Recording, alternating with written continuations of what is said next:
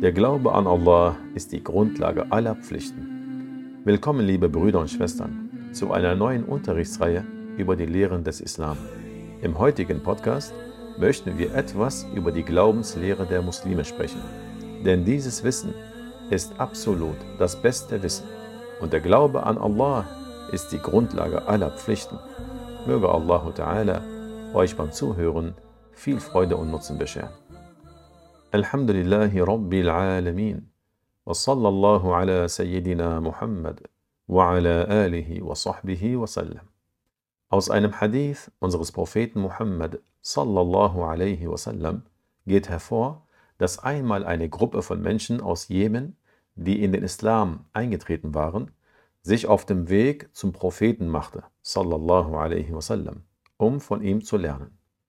Als sie nach einer langen Reise beim Propheten ankamen, fragten sie ihn, O Gesandter von Allah, berichte uns über die Entstehung der Schöpfung.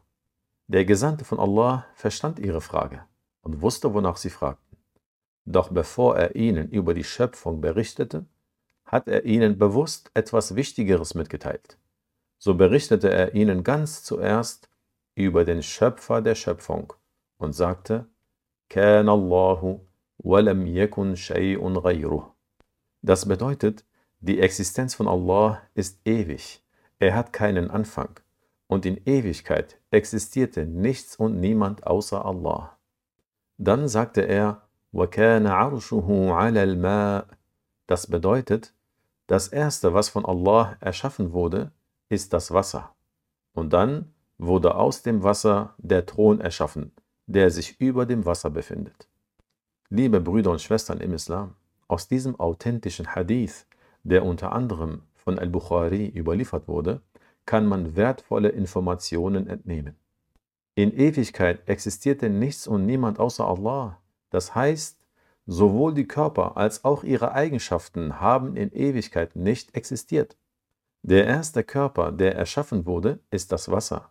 Allah erschuf es aus dem Nichtsein in die Existenz. Und das Wasser hat Eigenschaften wie zum Beispiel der Ort. Der Ort wurde beim Erschaffen des Wassers als eine Eigenschaft miterschaffen. Und genauso auch die Zeit. Zeit vergeht über das Entstandene, das sich verändert. Allah ist nicht entstanden. Seine Existenz hat keinen Anfang und kein Ende. Und er verändert sich nicht. Somit ist es doch logisch, dass über ihn keine Zeit vergeht. Als zweiter Körper wurde der Thron erschaffen, der über dem Wasser ist. Also auch die Richtung ist erschaffen und hat in Ewigkeit nicht existiert. Das sind alles Geschöpfe, sie haben in Ewigkeit nicht existiert.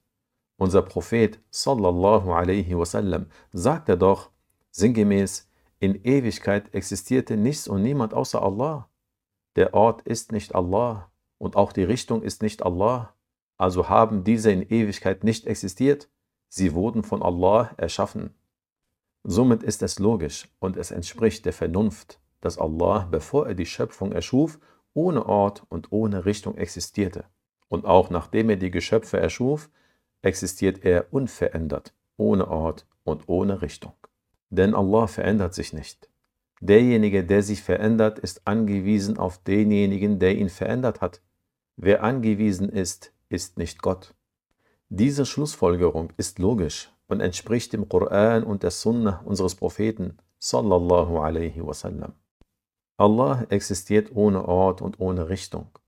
Auch wenn sich der Mensch dies nicht vorstellen kann, die Vernunft bestätigt dies. Allah kann man sich doch nicht vorstellen. Alles, was man sich vorstellen kann, ist erschaffen. Deswegen sagte unser Prophet sallallahu alaihi wasallam in einem Hadith, der von Abu al-Qasim al-Ansari überliefert wurde, La fikrata fir Rabb. Die Bedeutung lautet, es ist absolut unmöglich, sich Allah vorzustellen. Wir sind verpflichtet, an die Eigenschaften von Allah zu glauben, die im Koran und in der Sunnah bestätigt sind. Eigenschaften, die unseren Eigenschaften nicht ähneln. Aber die Wirklichkeit von Allah können wir nicht erfassen. Die Wirklichkeit von Allah weiß niemand außer Allah. Einige irregeleitete Menschen sagen, ich kann nicht an etwas glauben, was ich mir nicht vorstellen kann. Ich erinnere Sie an diese Ayah aus dem edlen Koran. Surah Al-An'am, die erste Ayah. Alhamdulillahi alladhi khalaqa as-samawati wal arda wa ja'ala adh-dhulumati wan nur. Die Bedeutung lautet: Dank gebührt Allah, der die Himmel und Erden erschaffen hat, und er hat die Dunkelheit und das Licht ins Sein hervorgebracht. Aus dieser edlen Ehe ist zu verstehen, dass sowohl Dunkelheit als auch Licht erschaffen sind, und sie zählen nicht zu den ersten Geschöpfen. Wer von uns könnte sich etwa die Zeit in der Schöpfung vorstellen, in der es gleichzeitig weder Dunkelheit noch Licht gab? Keiner von uns. Und trotzdem glauben wir daran, denn es entspricht der Vernunft. So lasst euch nicht durch die Aussagen dieser Leute verwirren, die Allah mit den Geschöpfen vergleichen, mit der Behauptung, sie könnten nicht an etwas glauben, was sie sich nicht vorstellen und einbilden können. Aus dem edlen Koran geht doch eindeutig hervor, dass Allah nichts und niemandem ähnelt. So verleugnet man doch nicht Gott, wenn man ihn mit nichts und niemandem vergleicht. Diese Abweichler ziehen den Vergleich zwischen Geschöpfen und Gott. Deswegen wollen sie nicht daran glauben, dass Allah kein Körper ist und ohne Ort und ohne Richtung existiert. Bevor Allah die Schöpfung erschuf, existierte er doch und war weder an einem Ort noch in einer Richtung noch innerhalb oder außerhalb der Schöpfung. Und nachdem Allah die Geschöpfe erschaffen hat, existiert er unverändert, ohne Ort und ohne Richtung und ohne innerhalb oder außerhalb des Universums zu sein. Über dem Thron ist auch ein Ort. Der Gesandte von Allah lehrte uns, dass über dem Thron ein Buch existiert, welches von Allah erschaffen wurde. So darf man nicht glauben, dass derjenige, der über dem Thron ist, außerhalb des Universums wäre. Innerhalb und auch außerhalb von etwas Sein sind Bezeichnungen, die auf die Geschöpfe zutreffen. Man darf Allah nicht mit etwas beschreiben, was zu der Beschreibung der Geschöpfe gehört. Man darf nicht glauben, dass Allah sich verändert hätte oder neue Eigenschaften hinzubekommen hätte. Wer sich verändert, ist auf denjenigen angewiesen, der ihn verändert hat, also ist dieser nicht Gott, sondern ein entstandenes Geschöpf. Das ist der richtige Glaube, der mit Koran, Sunnah und der Logik übereinstimmt.